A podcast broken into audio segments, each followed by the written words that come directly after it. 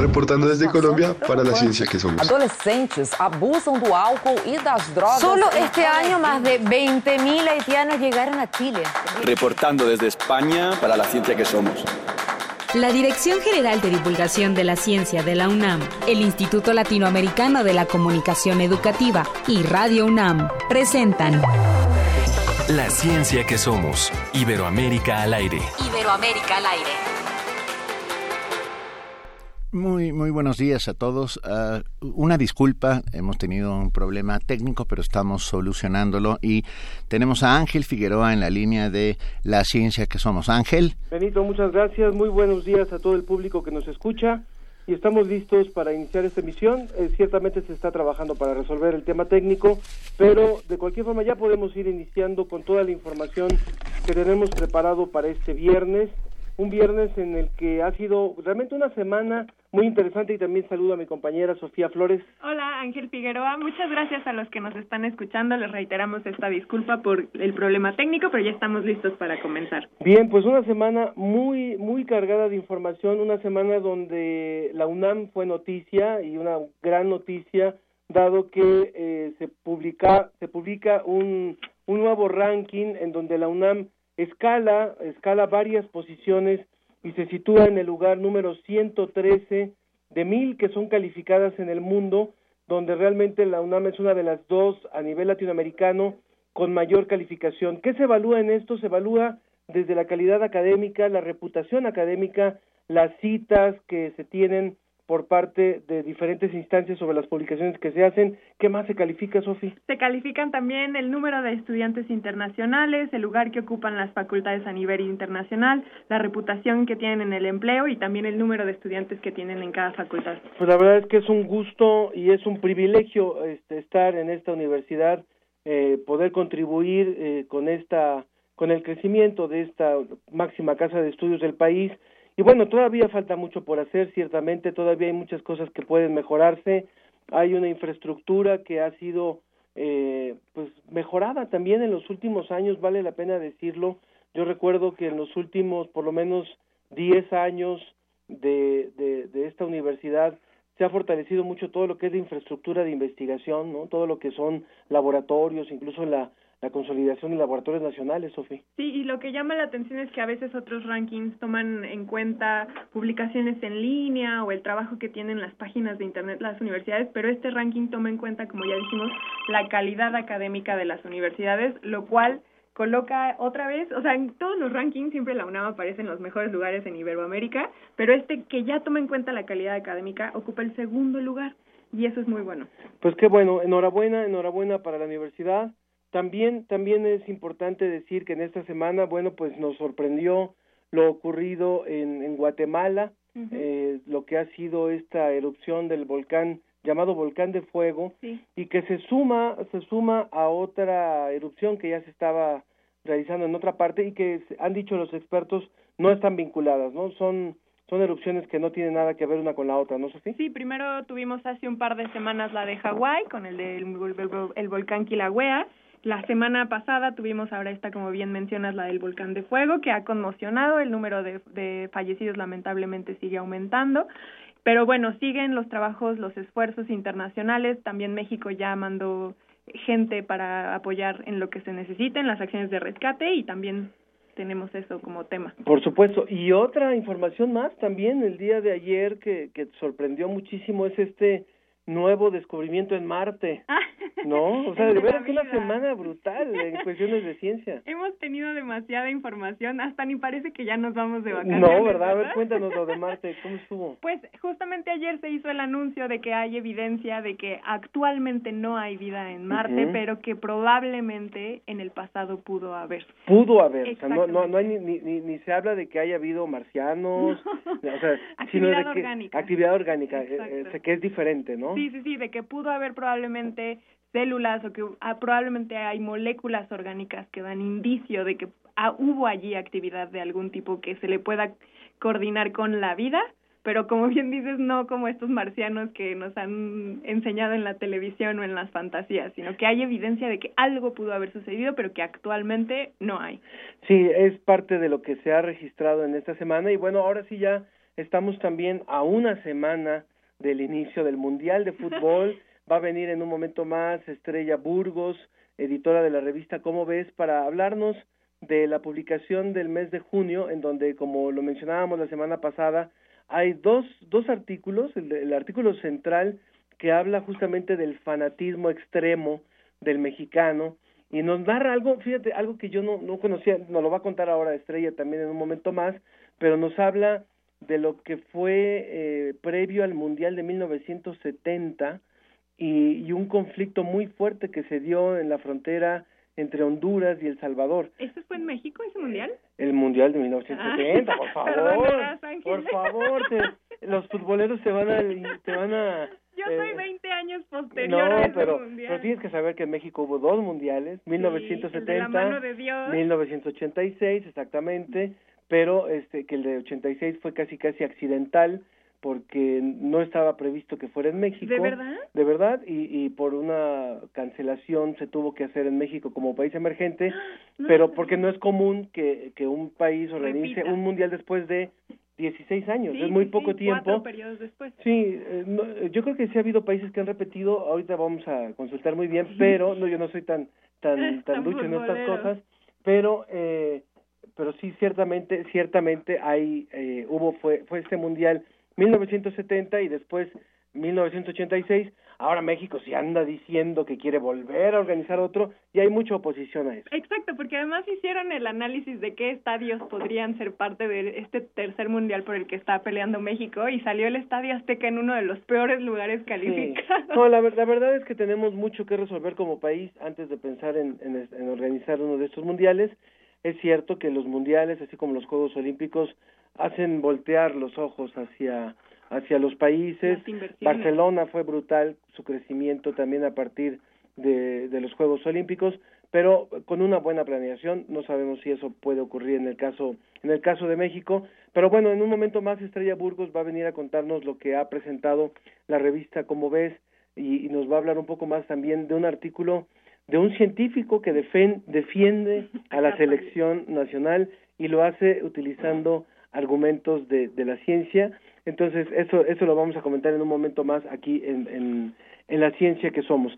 ¿Cuáles eh, en las redes sociales para que el público se pueda comunicar con nosotros, Sofi? Así es, el hashtag de hoy es yo ayudo en mi ciudad y las redes sociales para las que están en contacto con nosotros estamos en Facebook como La Ciencia que Somos y en Twitter como arroba Ciencia que Somos. Quiero aprovechar también para recordarle al público algo que le anunciamos la semana pasada, al público, sobre todo, bueno, el que vive en la Ciudad de México, pero también el que está fuera de la Ciudad de México y en otros países, porque el día 19 de junio, es el martes 19 de junio, a la 1.30 de la tarde, eh, tiempo de la Ciudad de México, vamos a tener un evento que llamamos Vivir con Esquizofrenia. Recuerden ustedes que la semana pasada hablamos acerca de este tema, lo que es vivir con esquizofrenia. Tuvimos un testimonio muy, muy apreciado con una chica de 24 años que tiene este padecimiento y vamos a tener un evento aquí en el, Teatro de Universum, Museo de las Ciencias, en Ciudad Universitaria. La entrada es libre, pero sí les recomendamos que se comuniquen porque ha habido una fuertísima demanda de espacio, afortunadamente, y si por algo no puede asistir, puede seguir la transmisión por live stream. Entonces, le voy a decir el- los números telefónicos en donde se puede comunicar para que puedan asistir a este evento que es completamente gratuito aquí en Universum. Son el 56 22 73 02, Re- repito, 56 22 73 02 y 03 este evento Vivir con Esquizofrenia y también le doy la liga de livestream en donde puede seguir la transmisión que es livestream.com diagonal ciencia UNAM diagonal esquizofrenia.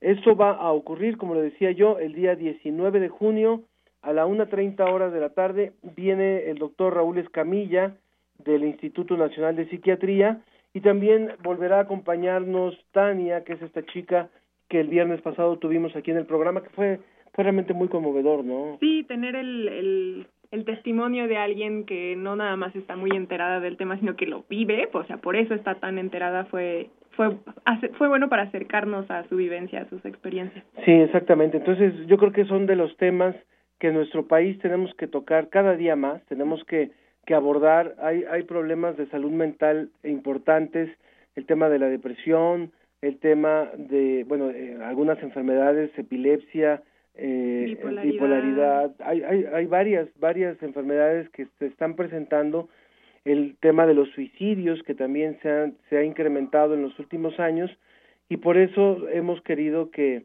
hemos creído que vale la pena este tipo de, Sí. de eventos.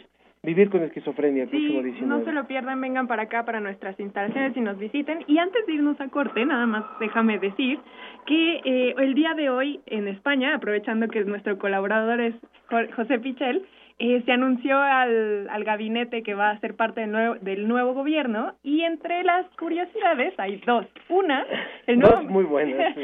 el nuevo ministro de Ciencia fue astronauta. Claro, es uno de los astronautas españoles, Pedro Duque. Sí, exactamente. Y dos, que además, perdón, Sí, sí, que además ha estado muy vinculado con la divulgación de la ciencia y aparecía en un programa de televisión, ¿no? En- Exacto, la comunidad, al menos española, lo tiene muy bien ubicado. Entonces, eso es algo para aplaudirle al nuevo gobierno español. Y dos, que la mayoría son mujeres. O sea, es la primera vez que un gobierno español, al menos, tiene en su mayoría de ministros, tiene 11 mujeres y 6 hombres, lo cual también esperemos que las mujeres hayan llegado ahí por su mérito, que, que estamos seguros que así fue y no tanto por una cuota de género. Yo creí que cuando decías las sorpresas del nuevo gabinete español ibas a hablar del nuevo ministro de Cultura y Ah, Deportes.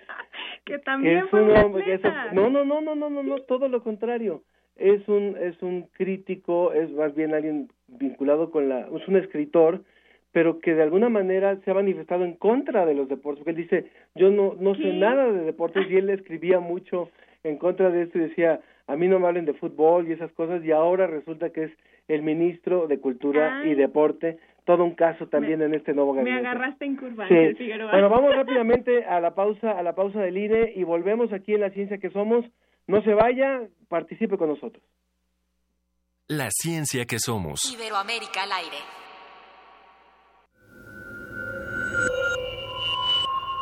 Escuchas 96.1 de FM. XEUN. E Radio UNAM.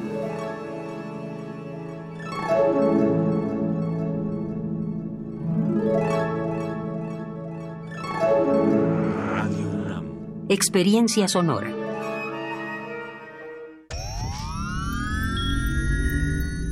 Tienes las ideas, tienes el talento, tienes la disposición, pero te faltan los medios.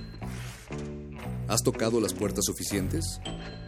¿Has buscado las puertas suficientes? Siempre habrá alguien dispuesto a premiar tu iniciativa y trabajo duro. ¿Buscas una beca? ¿Un premio nacional o internacional? ¿Un financiamiento? Solo necesitas la orientación correcta. Bécame mucho. Toga y birrete para economías en decadencia. Jueves. 2045 horas por el 96.1 de FM. Radio UNAM.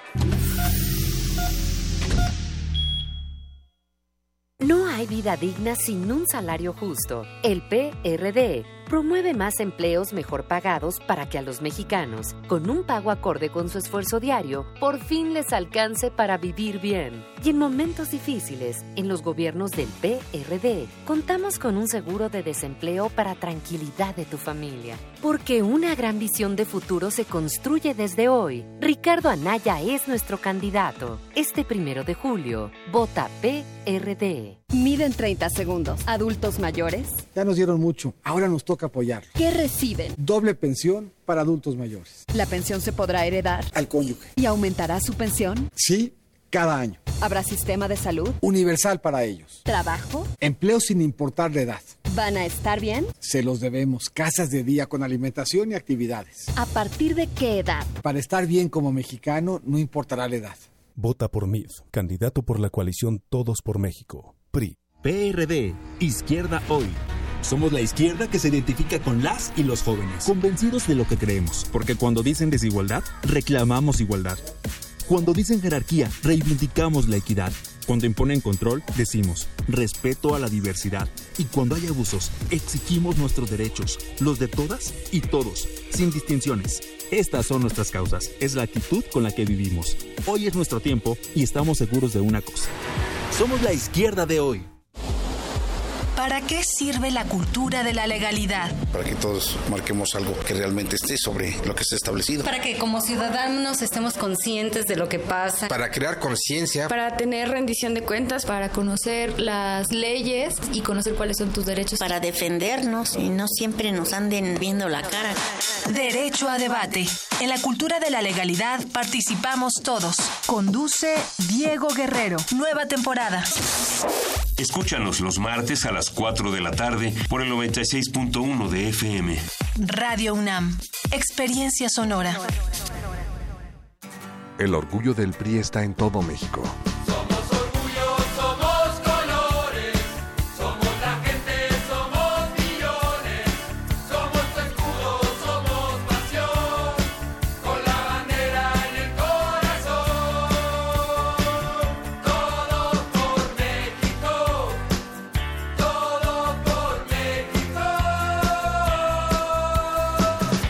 orgullo del PRI está en su gente. No lo olvides. Te hicimos cinco propuestas. Bancos de alimentos para que no se desperdicie comida. Transformar la basura en electricidad. Primer empleo a jóvenes sin experiencia. Permiso laboral con goce de sueldo para reuniones escolares. Y pena de muerte a secuestradores y asesinos. Somos candidatos del verde. Y estas propuestas resuelven problemas reales. Tú puedes ayudar a que se hagan realidad. Queremos seguir cumpliéndote. Vota por los candidatos a diputados y senadores del Partido Verde. Vota verde. Candidatos a diputados y senadores de la coalición Todos por México. Imagínate un país sin derecho al matrimonio igualitario, sin maternidad libre y voluntaria para las mujeres o sin leyes que defiendan el medio ambiente. Esto solo es posible con el PRD. Gracias al PRD, ahora existe el médico y el abogado en tu casa Hemos promovido la pensión universal de los adultos mayores, el derecho a la educación y a la alimentación. Esta es la agenda del PRD. Este primero de julio, vota PRD.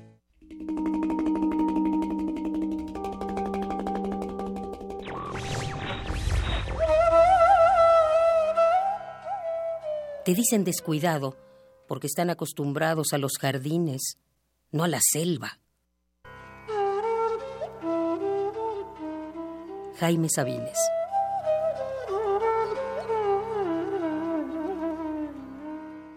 Radio UNAM. La, ciencia, que, somos. Iberoamérica al aire. Sobre la mesa.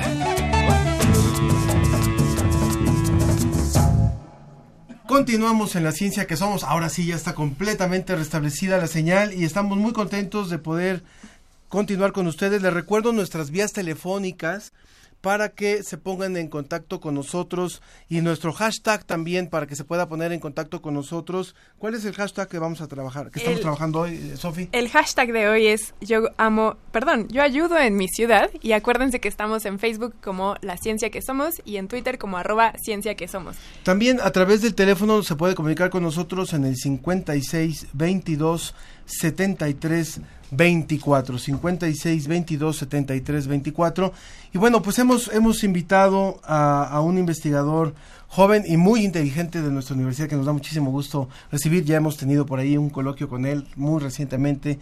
Y él es Giancarlo Delgado es investigador del Centro de Investigaciones Interdisciplinarias en Ciencias y Humanidades de la UNAM y también coordinó, él coordinó hace muy poco, en los primeros días de este mes, bueno, en esta, realmente en esta semana, el Seminario Internacional Ciudades y Cambio Climático, Ciencia, Política y Práctica para una Agenda de Acción Común. ¿Cómo estás, Giancarlo? Muy bien, buenos días a ti y al auditorio. Muchas gracias, muchas gracias. Ya después de toda la presión de este seminario, cuéntanos, cuéntanos un poco cómo les fue, cómo les fue, quiénes vinieron y cuáles fueron los, los principales puntos, porque cambio climático sabemos que no se agota. Sí, no, eh, nos fue muy bien, la verdad que muy bien.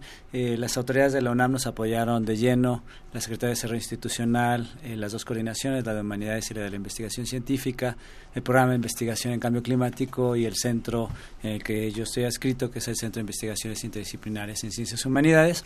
Y en ese sentido, las cosas fluyeron muy bien. Tuvimos participantes de lujo, vino eh, un vicepresidente del panel intergubernamental de cambio climático, que es la entidad que em, genera conocimiento para la toma de decisiones eh, dentro de la Asamblea General por parte de los eh, participantes o las partes de eh, la Convención Marco de Naciones Unidas. Y además él, estoy, estoy hablando de Roberto Sánchez, también es parte del grupo que dirige la agenda o lo que se le llama la Agenda Global de Investigación y Acción en Ciudades y Cambio Climático de este panel que, digamos, delineará los esfuerzos, por lo menos eh, científicos, y las implicaciones que esto tenga en la toma de decisiones y en la práctica de la gestión de las ciudades, este, los próximos, eh, por lo menos 10 años, diría yo. Eh, tuvimos gente del BI, tuvimos gente del banco, eh, eh, perdón, de la agencia de cooperación alemana, de Parlaméricas, gente de Future Earth, de estas redes de ciudades, este, como ICLEI, Cities Alliance, pues tuvimos internacional. como, la, la, crema innata de los que están trabajando el cambio climático. ¿Y, ¿Y, cuál fue, qué fue lo, lo más relevante que ustedes encontraron en estas, en estas mesas y en esta sesión de trabajo? Tuvimos el seminario y es importante que el día anterior eh, generamos un diálogo que se llama Diálogo Mexicano Talanoa, que se inserta en el proceso del diálogo Talanoa este, de Naciones Unidas Internacional, que busca enriquecer, digamos, lo que se llaman las propuestas nacionales y determinadas que son las que las acciones concretas que abonan para cumplir con el Acuerdo de París y la meta de los dos grados. Eh, y esto es muy importante porque en ese ejercicio tuvimos participantes tanto de gobierno como de agencias, entidades este, de planificadoras y académicos y fue un ejercicio integral, fue tanto el diálogo como el seminario que nos ayudó a tener una visión, eh, eh, digamos, eh, amplia de la problemática, colocar el tema en la UNAM, desde la UNAM y bueno, digamos que el, diagnóstico no varía eh, mucho de los diagnósticos que ya están en la literatura, con las características que tiene el sur global y las características específicas que tiene México. Eh, somos un país en desarrollo, un país con grandes asimetrías sociales que se expresan en el propio tejido urbano, en la calidad, en la frecuencia de los servicios que tenemos, en el acceso que tenemos a, diferenciado a los servicios y también a las propias movilizaciones sociales que no solamente son rurales en este país, sino también eh, son urbanas, ¿no? Eh, y visualizamos desde, eh, digamos, desde la academia, pero desde distintos este, otros frentes, digamos, los gobierno, tomar decisiones, como decía, las ciudades son parte del problema, pero al mismo tiempo son parte de la solución. Así es. También enlazado eh, vía telefónica tenemos a José Di Vela Contreras, quien es parte del Departamento de Geografía del King's College allá en London. Hola, José, ¿cómo estás? José, ¿nos escucha? A ver si nos escucha José. José Di Vela, ¿nos escucha? Sí, muy buenos días. Muy bien. Hola. Buenas tardes, ¿verdad? Porque ya eh, están en, estás en Londres, ¿verdad? No, estoy en Canadá. En Canadá, muy bien. Parte del King's College London, pero ahora en Canadá. Y estamos hablando aquí también con Giancarlo Delgado, quien coordinó este seminario, y estamos hablando algunas de las, de las reflexiones más interesantes que se hacen, eh, porque se habla mucho de cambio climático, se habla de todo el efecto aparentemente de población, pero pocas veces se habla de, que realmente quien pareciera estar generando el cambio climático es el crecimiento económico y es el crecimiento de las ciudades. Eh, cuéntanos un poquito, por favor, José, sobre este punto.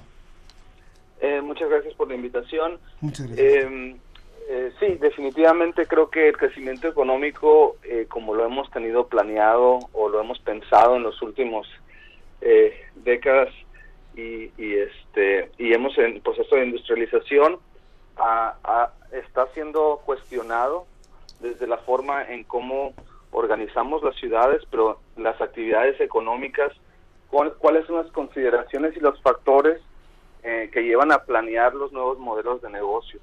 Y creo que es ahí donde ahora eh, empezamos a hablar de sustentabilidad y de un balance entre lo que es el quehacer de, de, las actividades económicas y, la, y la, el crecimiento como tal y realmente pensar en sistemas que están en interacción con eh, medios naturales, medios sociales eh, y especialmente ahora en, el espacio urbano donde el 80% de la población mundial se comienza a, a acumular.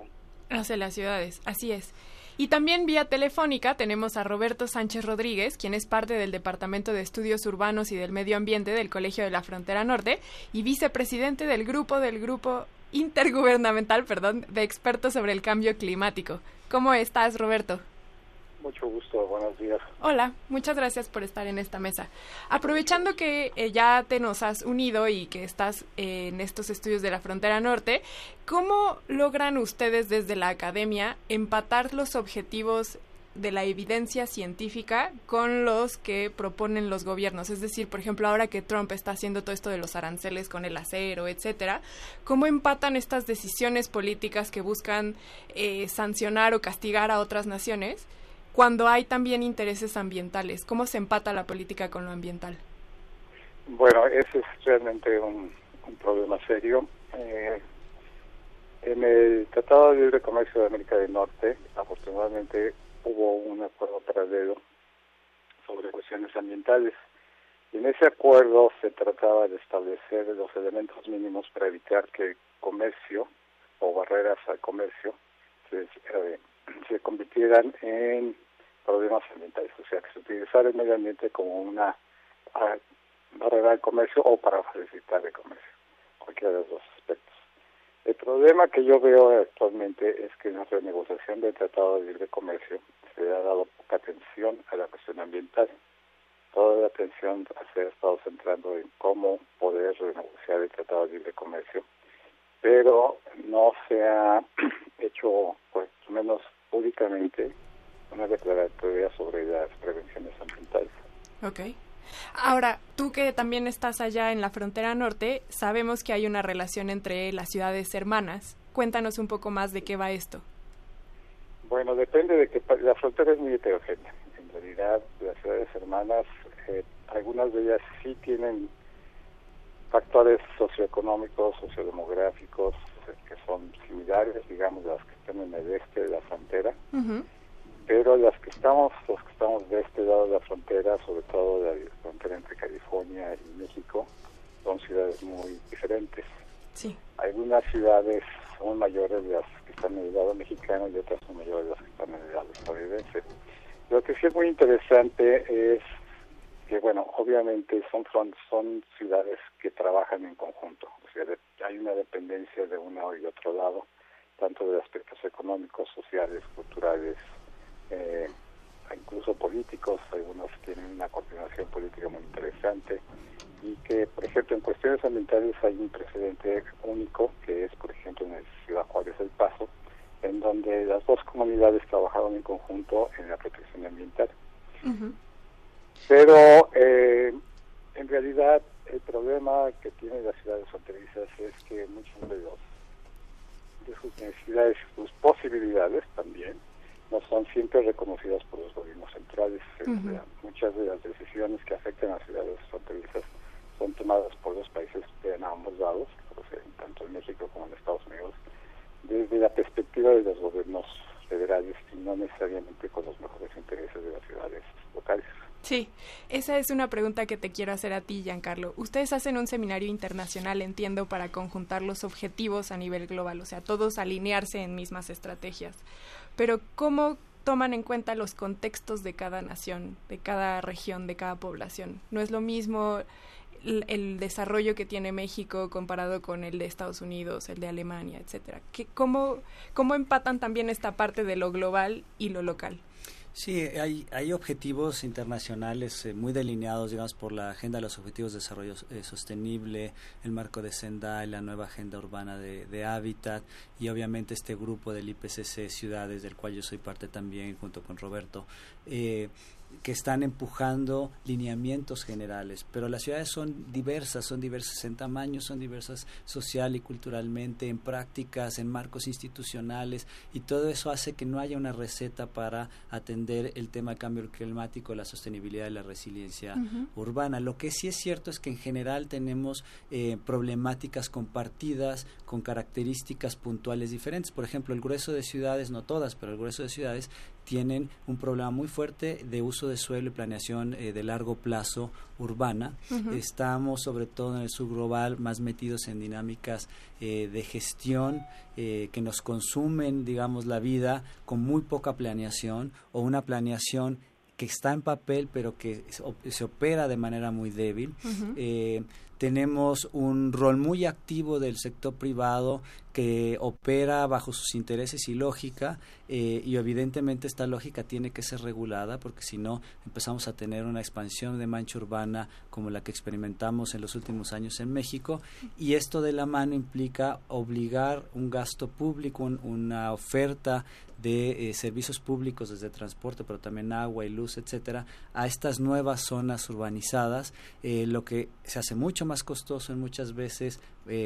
Como es poco planificado, es, más ineficiente, etcétera. Entonces, tenemos que pensar en una planificación de, del suelo de manera integral en la que se incluya infraestructura diversa, pero una que es clave es el tema de transporte. Uno construye, o sea, la movilidad, uno cómo piensa la movilidad eh, también define cómo crecen eh, las ciudades. Crecen y, operan las propias ciudades, ¿no? Este, la Ciudad de México tiene un movimiento pendular, el suelo, eh, digamos, alrededor de la ciudad es barato, es donde vive el grueso de la masa trabajadora que entra a, las zonas centrales de la ciudad y tenemos en las mañanas la entrada masiva de gente y en las, y en las noches la salida. Y este es el movimiento pendular que hace esta ciudad realmente un caos vial, pero también de calidad del aire y de calidad de vida. Es muy importante preguntarle a nuestros invitados, Giancarlo Delgado, José Divela Contreras y Roberto Sánchez Rodríguez, quienes eh, todos ellos participaron en este seminario internacional Ciudades y Cambio Climático. Eh, eh, hablemos también del ciudadano común y corriente, porque ahorita estamos hablando de los tomadores de decisiones, de quienes hacen la planeación, pero a veces, y a veces pareciera que el tema del cambio climático está muy lejos del, del ciudadano de a pie en este seminario que ustedes tuvieron, pudieron abordar también el, el, en dónde estamos implicados los que los que no decidimos esto. ¿Quién quiera contestar?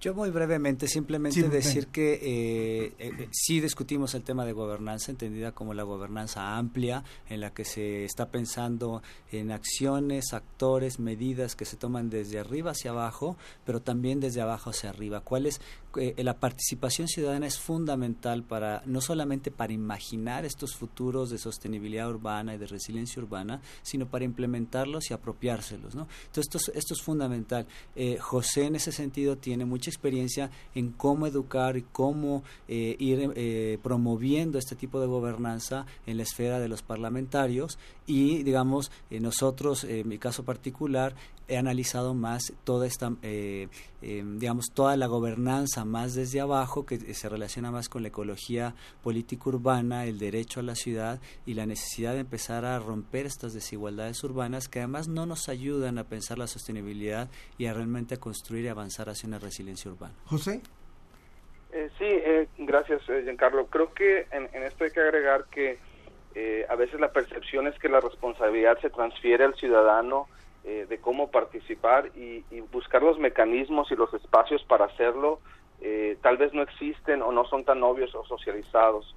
Y creo que aquí es donde estamos comenzando a trabajar en, pensar a la política de una manera distinta y, no solo en la política, sino en las instituciones y los tomadores de decisión para crear estos espacios en donde se convoque a la ciudadanía a participar, donde realmente exista la oportunidad de que los residentes de la comunidad, las residentes de, las ciudades y, los ciudadanos puedan expresar cuáles son los problemas que, están experimentando del día a día y también en qué, en qué manera pueden participar.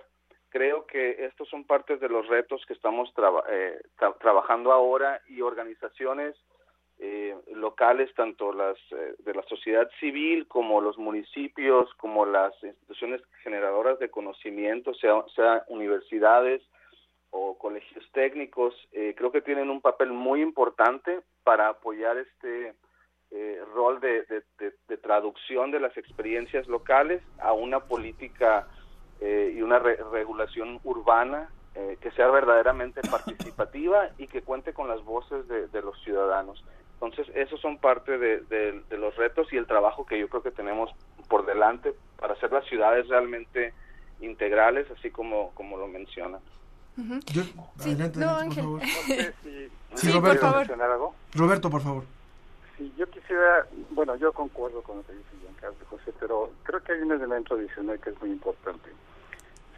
¿Cómo se construyen las ciudades y quién construye las ciudades? las ciudades se construyen a través de procesos sociales y los actores, hay una gama de actores que participan. Buena parte de las ciudades en países como México y en países de los llamados en desarrollo son construidas por autoconstrucción. O sea, buena parte de esas ciudades están fuera del esquema de planeación formal de las ciudades. Eh, y esos actores están tomando decisiones que son parte de cómo se construye la ciudad. El otro actor que es muy importante de la construcción de la ciudad es, el sector inmobiliario. Lo vemos, por ejemplo, en Ciudad de México, la inmensa cantidad de desarrollos que hay sobre todo en el último sexenio, de desarrollos inmobiliarios impresionantes, pero lo vemos en cualquier otra ciudad, sucede aquí en Tijuana, sucede en muchas otras ciudades. Todos estos actores toman decisiones, cuando hablamos de tomadores de decisión, no solamente es el sector público, y en particular en las ciudades, porque, como ya mencionaba, buena parte de esas ciudades son construidas fuera de los esquemas de planeación no solo la autoconstrucción de baja escala de los asentamientos informales, sino incluso parte de los de los desarrollos formales, lo vemos aquí en Tijuana de manera cotidiana, no tienen un permiso de construcción, por ejemplo, llega a haber esos casos, ¿no? Entonces, es muy importante en este caso. Ahí sí tiene que ver el ciudadano de a pie. Claro, tiene que ver el ciudadano de a pie, y aquí tendríamos que verlo términos de cambio climático desde dos perspectivas, sobre todo en el caso de la adaptación y reducción de la vulnerabilidad a eventos climáticos que en el caso de inundaciones o este, de, de eh, ondas de calor, etcétera. La falta de información es lo que limita mucho del ciudadano común, es saber qué hacer y cómo hacerlo. Porque muchos de los problemas se podrían evitar, por ejemplo, si hubiera conciencia, cuando se tuviera información de cuáles son los peligros que se enfrentan si se localizan, por ejemplo, en las márgenes de las corrientes de desagüe natural del terreno, si se coloca en una, en una zona de desagües y cuando llueve, bueno, se va a esas, se barre esa zona, todas las zonas de barrancas, etcétera. Y la otra información es qué hacer para poder ayudarse a reducir su vulnerabilidad y a crear adaptaciones a esos eventos climáticos. Ese tipo de información, como mencionaba Giancarlo y como mencionaba José, me parece que es esencial porque no nos alcanzan los recursos para hacerlo todo a través de los esquemas formales. No podemos abandonar los esquemas formales, pero en la búsqueda de estos nuevos esquemas de prevención más inclusivos, como mencionaba Giancarlo y José, tenemos que contemplar otras acciones que sean mucho más inclusivas de aquellos que siempre quedan fuera de los esquemas formales. Y tenemos que proveerlos de información para que ellos tengan capacidad de respuesta. Parte de la adaptación es una, una adaptación autónoma, es decir, cualquiera de nosotros va a tomar una decisión si es afectado por el cambio climático. Y el mejor de los escenarios es que sepamos qué hacer cuando nos vemos afectados por este tipo de problemas. me gustaría preguntarles a los tres, para ir cerrando nuestra mesa, finalmente se habla, de, se habla de cambio climático, se habla de posturas políticas, se habla de los grandes tomadores de decisiones, ahora estamos hablando también del ciudadano, y a veces se habla... Eh, también de, de, algo como, como de alarma, como de emergencia. Pero cuando sabemos que hay zonas, como lo hemos platicado con Giancarlo, como es el caso de Baja California, que está verdaderamente en una verdadera crisis, en una grave crisis de, de abasto de agua, por ejemplo, u otras zonas donde se decide hacer, o la misma Ciudad de México, o donde se decide hacer un campo de golf en donde no hay agua y cosas por el estilo.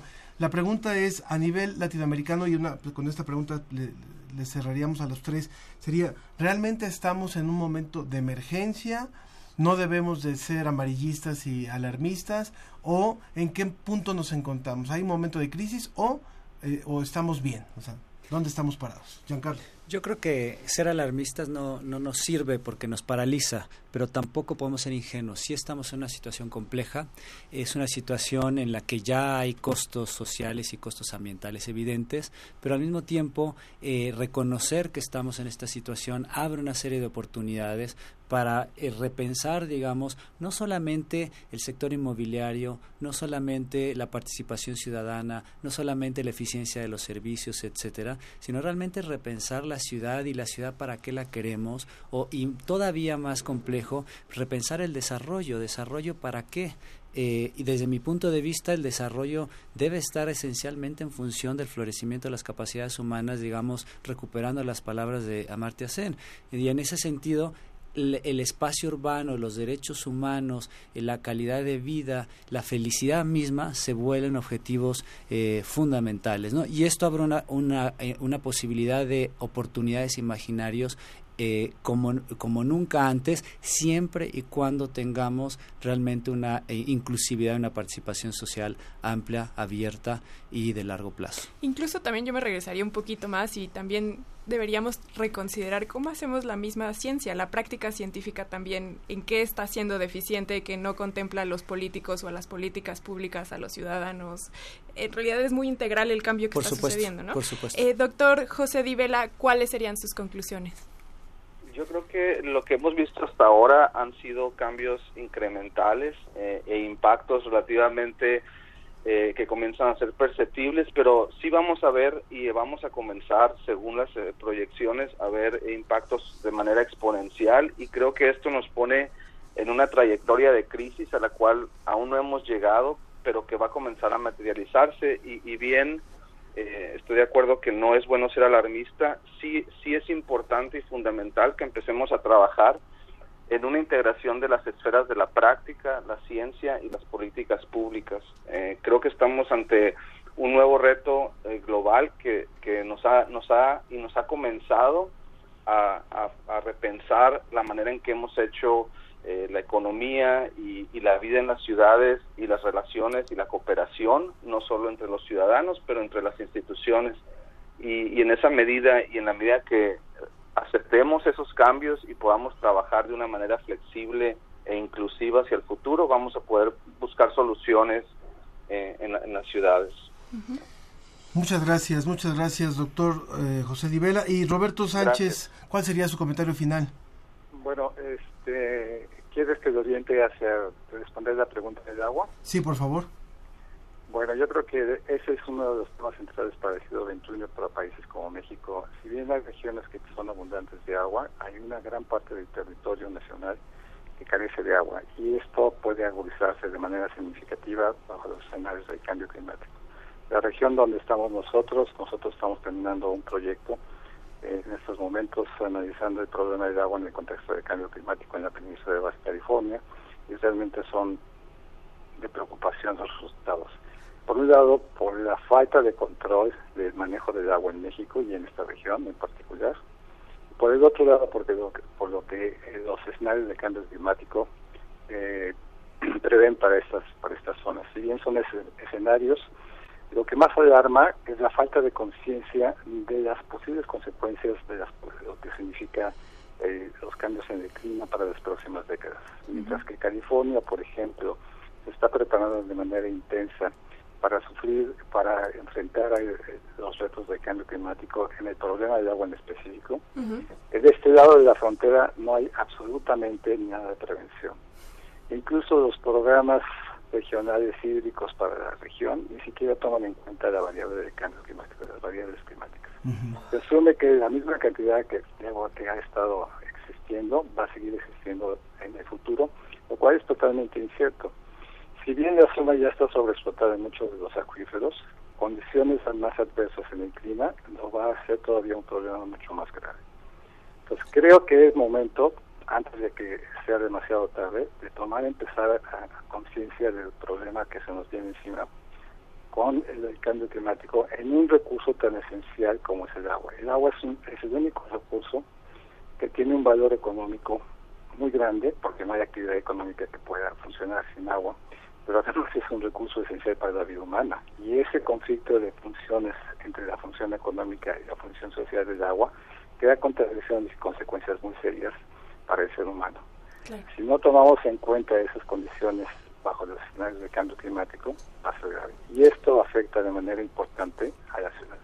Claro, y sobre todo allí radica la importancia de hacer estos seminarios, que esta información y evidencia científica llegue a los tomadores de decisiones y la incluyan en estas políticas para que todos vivamos mejor.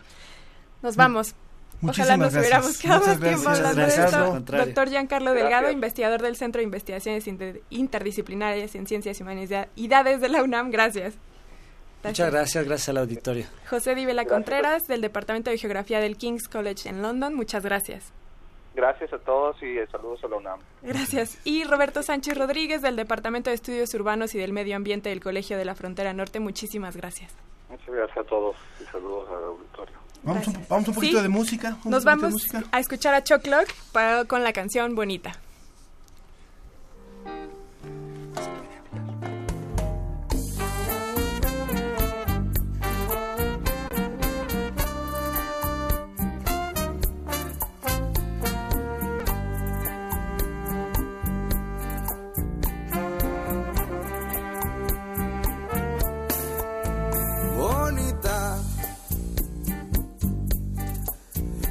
Déjate cuento que te cuento mi verdad bonita. Deja decírtelo tan solo una vez más. Hay de uno que sueña con tener y tú tienes todo lo que yo podría desear. Hay de uno que acostumbra a perder y tú eres la victoria de alguien más. Ese cabello que ondula por tu espalda son las olas que me hacen naufragar. Y ese cuerpo que arranca las miradas, cuando lo miro ya no puedo ni pensar.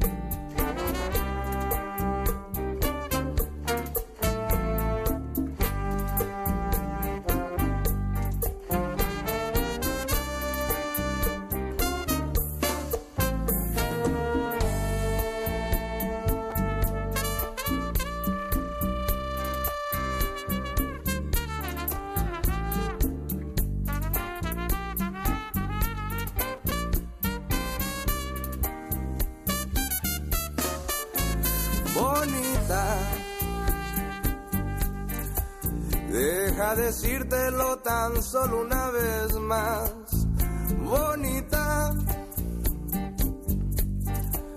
Dame un momento que no sea de nadie más. Con este tema bonita de este grupo veracruzano Chocloc, estamos en esta combinación de, de son jarocho y cumbia y le damos la bienvenida. ¿Te gusta el son jarocho, Estrella? Me encanta el son jarocho.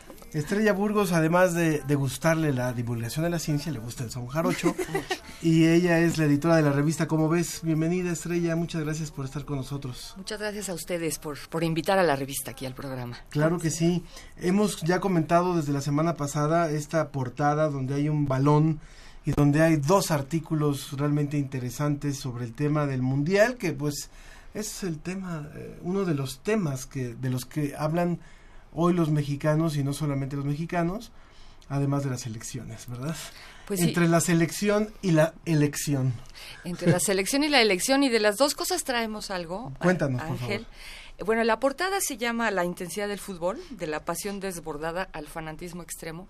Y ese es un artículo donde Guillermo Cárdenas pues consultó a muchos expertos del área de ciencias sociales para, para que nos expliquen por qué a veces, afortunadamente son las menos, no las más, el fanatismo se vuelve violencia. ¿No? Eh, y bueno, y recuerdan este artículo, bueno, aquella guerra entre El Salvador y Honduras. Era lo que La mencionaba. guerra del fútbol, que luego fue una guerra más guerra. Sí, Eh, tres mil muertos. Sí.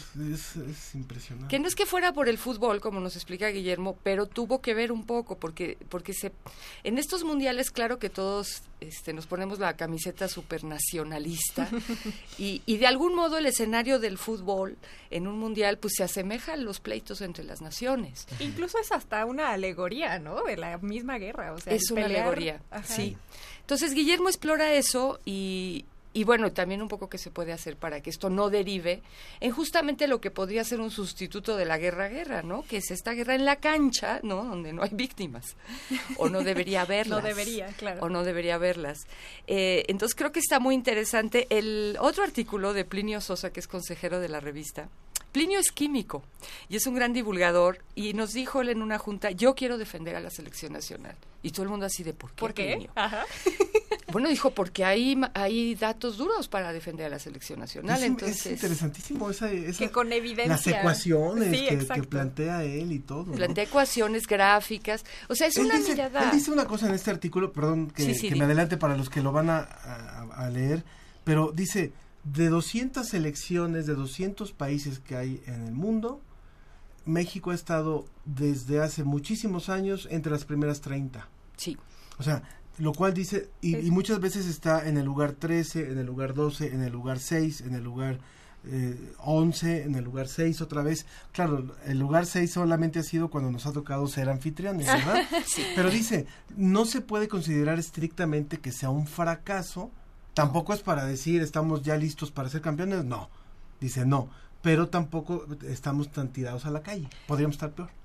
Mucho peor, sí. Ajá. Porque además estamos acostumbrados a escuchar que la selección mexicana siempre falla por cuestiones más psicológicas que por otra. De hecho, Sexto Piso acaba de editar un libro, Breves Historias del Ya Merito. Sí. Y, y siempre es el común, el, el denominador, el pensar que es más una cuestión psicológica, pero verlo con evidencia de al menos estadística cambia un poco la perspectiva.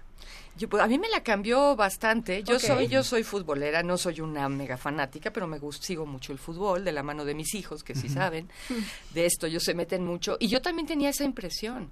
Y cuando cuando vimos este artículo de Plinio que, que, que se asienta en todos los datos de todos los mundiales en los que ha estado México, cómo ha sido la participación, pues realmente no, o sea, realmente es una buena selección. La, la verdad es que solo gana uno el mundial, no lo ganan diez, nada más lo gana uno. Claro. Entonces es muy interesante el análisis que hace porque es un análisis muy objetivo. Y la ciencia de eso se trata, de tratar de ser lo más objetivo posible y más allá de es que a mí me gusta tal o a ti te gusta cual, o este portero o el otro, o este director técnico o el otro, o debería haber sacado a no sé quién y no lo sacó, porque todos decimos, Sí. Bueno, ¿qué pasa en la realidad? Entonces se los recomiendo un montón. A mí también me levantó cambió el la ánimo. percepción. Yo quisiera que nuestra selección ganara, por supuesto. Cuéntanos, Estrella, también, por favor, eh, de, este, de este artículo sobre elecciones, ciencia para la democracia. Es, este es muy interesante porque habla de cosas que normalmente uno no conoce, ¿no? El público y los ciudadanos que votamos no lo conocemos y es cómo divides un país para poder organizar las elecciones. O sea, cómo se decide, como dice en tu credencial de elector, la sección que te toca, el distrito que te toca, eso cómo se decide, quién lo decide.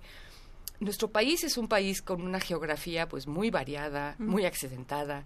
Eh, tenemos poblaciones muy aisladas, tenemos barrancos, tenemos montañas. Entonces, ¿cómo le haces para, para hacer esa división y que realmente esté representada la población? Y es muy interesante este artículo es de Canek Peláez, él es un matemático de la universidad, pero que trabajó mucho tiempo en lo que era el Instituto Federal Electoral, ahora INE, y él nos explica lo difícil que es hacer eso desde el punto de vista de las matemáticas. Y cómo muchas veces eso, y para eso pone el ejemplo de los Estados Unidos, se puede manipular mucho. O por una falta de datos nuevos, de datos recientes, por ejemplo, de la geografía del país, eh, si no los estás actualizando, pues tu distritación, tu división no va a ser la correcta. Y es muy interesante porque uno no piensa en esas cosas cuando no. vas a votar. No. Entonces creo que está bien que todos conozcamos este tipo de, de procedimientos y cómo se tienen que apoyar en las matemáticas y en los modelos matemáticos. Pues sin duda, como ves, siempre nos trae contenido súper fascinante e interesante y que nos abre una panorama que de un tema que probablemente conocemos bien, como esta vez es las, el fútbol o las elecciones, pero desde una perspectiva a la que no estamos acostumbrados. Entonces, Estrella Burgos, editora de la revista Como ves, muchísimas gracias por haber estado hoy con Todavía nosotros. tenemos algunos ejemplares que podemos obsequiar al público. Teníamos todavía ocho ejemplares para para el público que nos llame, que se comunique al 56 22 73 24, 56 22 73 24 y los a ver que nos, o que se comuniquen por las redes sociales y que nos digan nada más. Lo único que les vamos a pedir es que nos digan cuál cuál es su pronóstico de los marcadores de los tres partidos de México en el mundial y, y ya con eso les vamos a regalar. Que yo ya estoy en mi quiniela con mi novio, Eh, entonces muy ahí bien. les aviso. muy bien, pero muchas- pero tiene ver- que ver con el mu- mundial lo de la Sí. quiniela con el novio o es otra cosa. la Ah, quiniela del mundial que Ah, él está bien, organizando. Estrella Burgos, muchas gracias por Muchas haber gracias, estado aquí. Estrella. Muchas gracias a ustedes. Yo también ya estoy en una quiniela. Ah, buenísimo. Como- somos como 60. Ah, va a bien, buena, elegante. A ver si luego les puedo invitar la cena. Muy Ah, bien, me muy parece bien. excelente. Gracias. Gracias, vamos, vamos a la colaboración de DICIT. Reporte desde España. Agencia Iberoamericana para la Difusión de la Ciencia. Visit.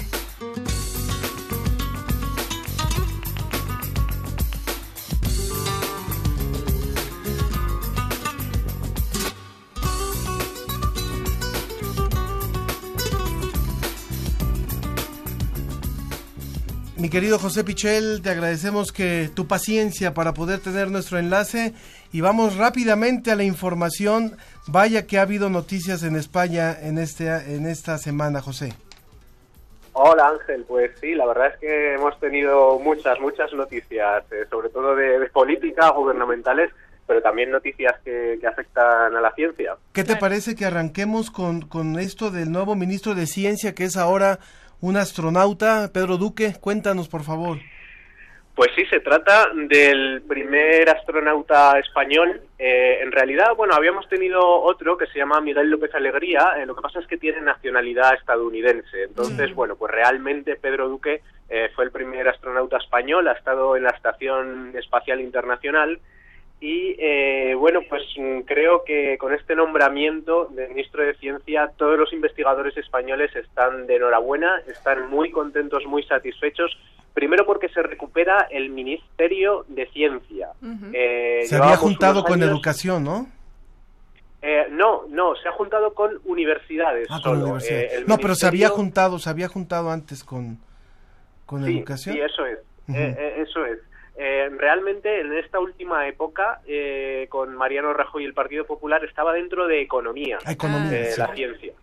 Eh, anteriormente, lo tradicional en España siempre era eh, tener un ministerio de educación y ciencia. Sí. Y eh, durante algunas épocas eh, la ciencia ha tenido ministerio propio, ha tenido entidad eh, propia, eh, a veces con la denominación ciencia y tecnología y a veces con ciencia e innovación. Ahora se va a llamar ciencia, innovación y universidades.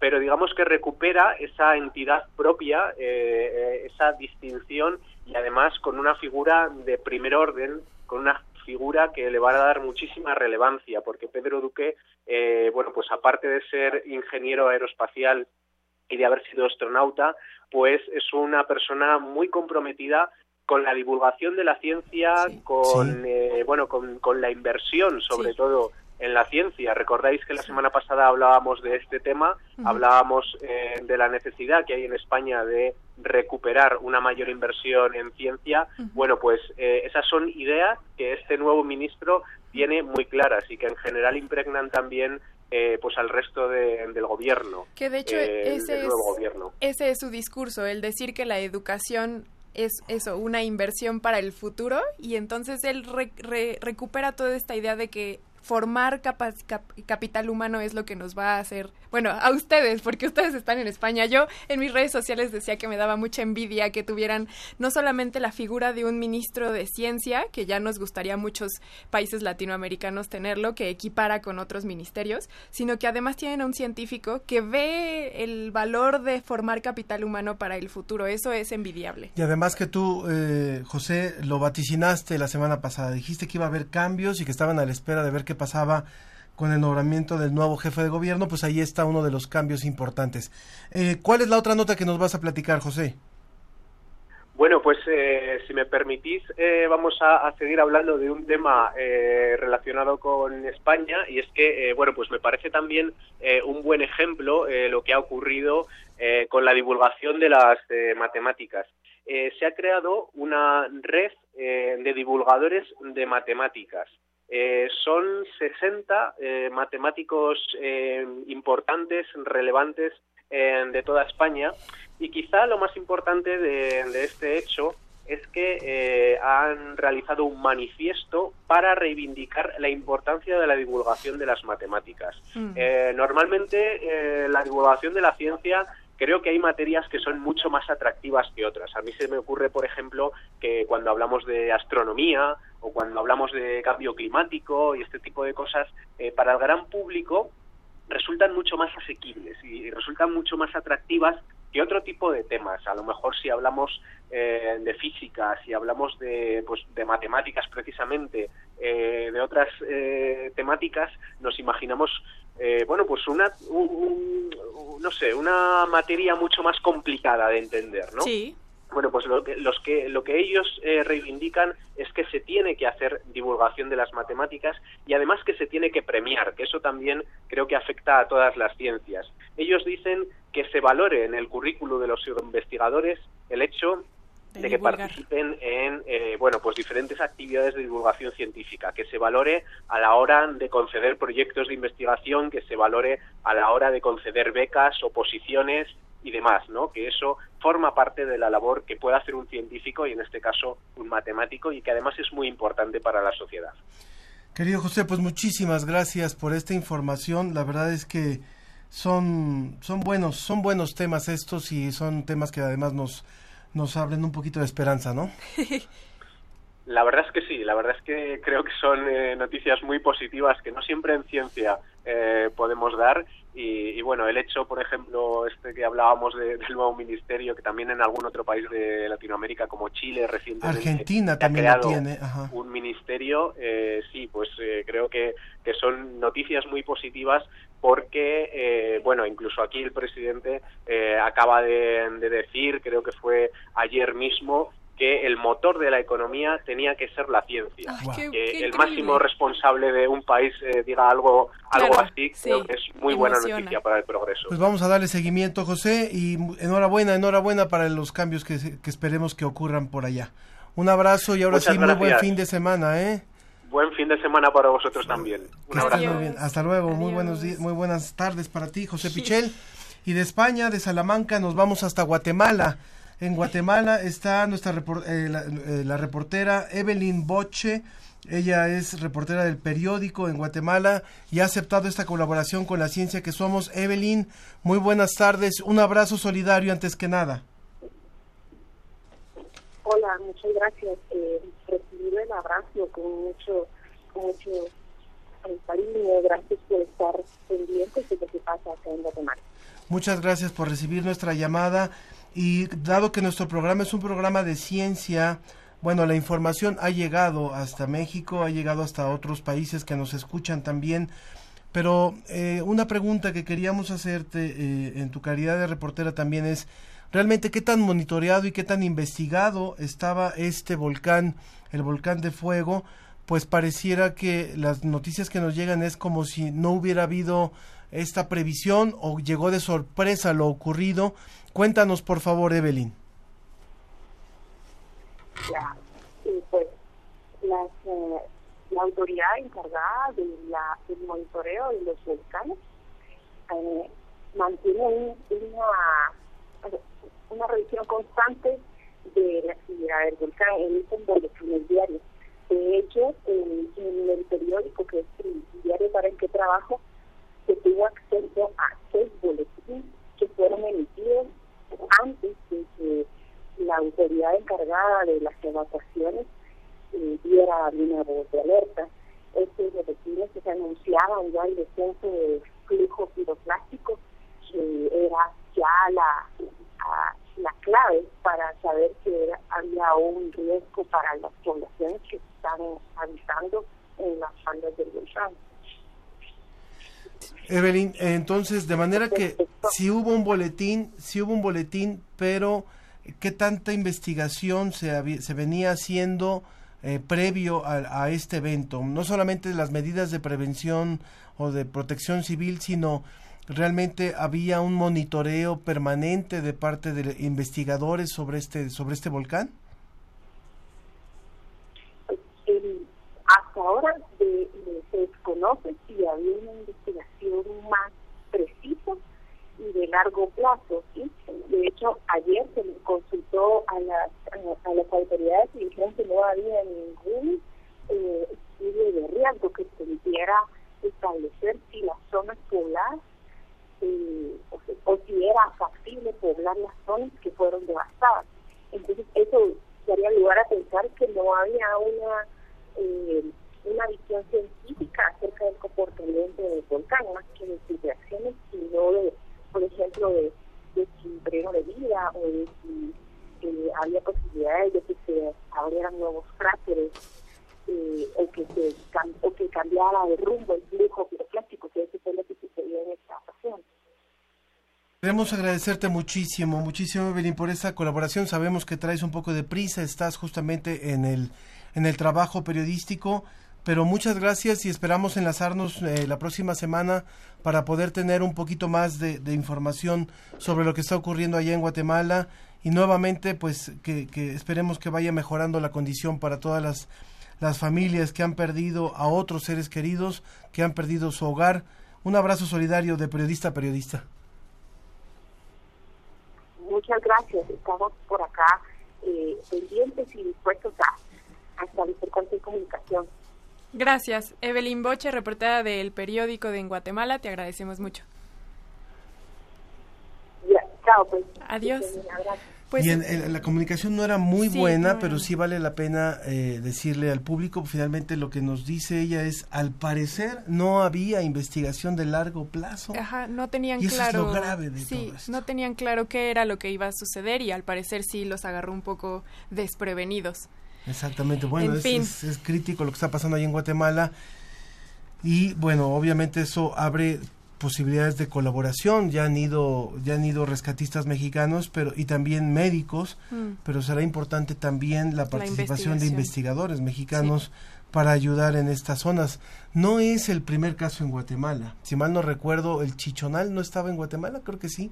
Eh, esa erupción que ocurrió por los años 80, por los años 90 y que fue muy crítico también eh, creo que es en la zona de, de, la frontera casi con, con, Chiapas. Sí, pero bueno, vamos a otro tema, vamos a otro tema. Ahora aquí está nuestro compañero Edwin, Ramos. para cerrar también con broche de oro, porque estuviste en un evento que se organizó aquí en la UNAM. Edwin, cuéntanos por favor. Pues sí, primero que nada, buenos días. Hola, Edwin. Buenos días. Después de un viernes de locura bastante pues déjenme, sí, justamente como, como lo dicen, estuvimos en unidad de posgrado con, eh, en la cual bueno se presentaron eh, los máximos científicos, dos de los máximos científicos del genoma humano a nivel mundial, en este caso el doctor Eric Lander y el doctor Peter Hottes.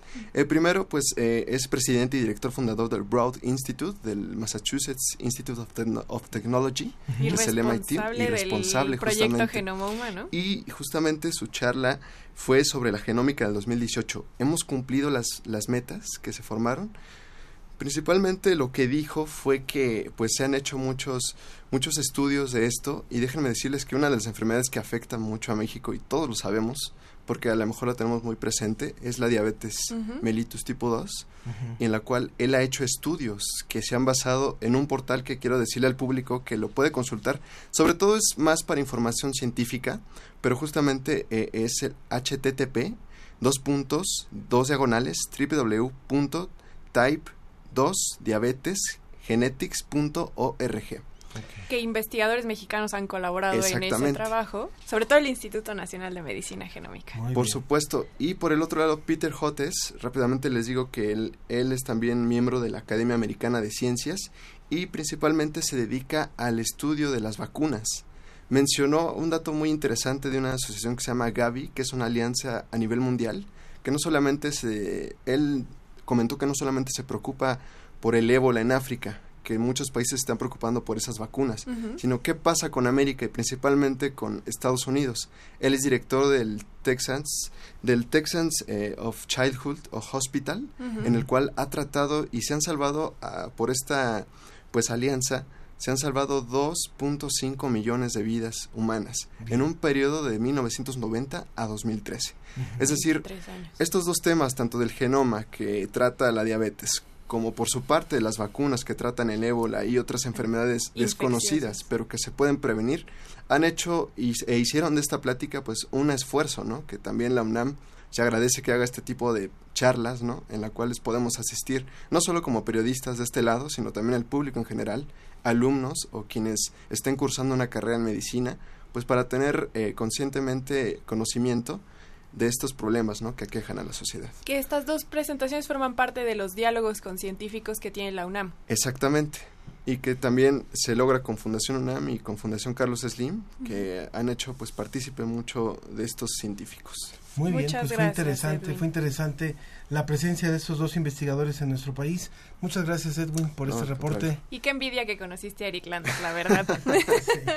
Muchas gracias, Edwin. Nos- se han comunicado con nosotros Gabo en Twitter que dice qué buenos programas presentan, no me los pierdo. Te amamos, Gabo.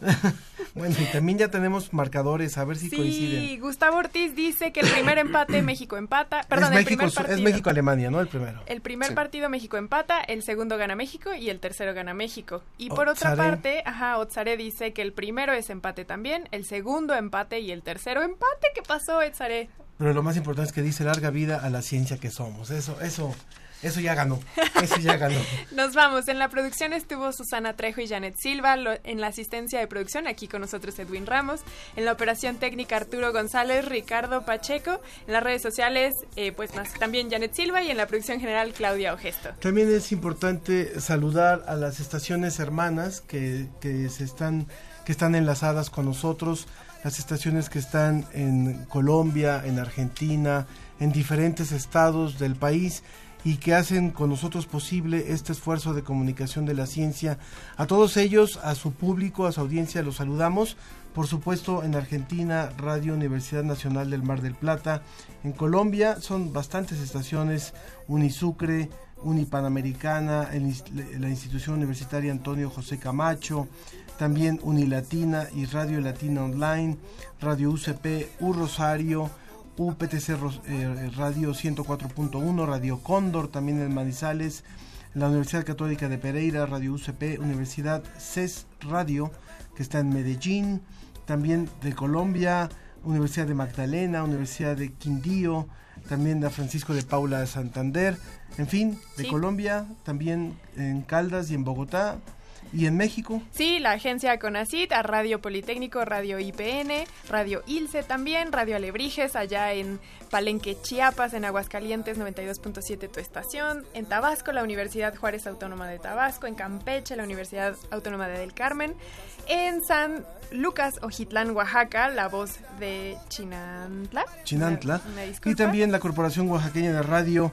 A todos ellos, muchísimas gracias por hacer este esfuerzo y también no se olviden que los invitamos a que participen con materiales de lo que están produciendo allá en materia de divulgación de la ciencia. Ángel Bueno, Figueroa, muchas Sofía gracias. Flores, que te vaya muy bien. A ustedes y también. nos escuchamos la próxima semana. Que tenga un excelente, un excelente fin, fin de semana.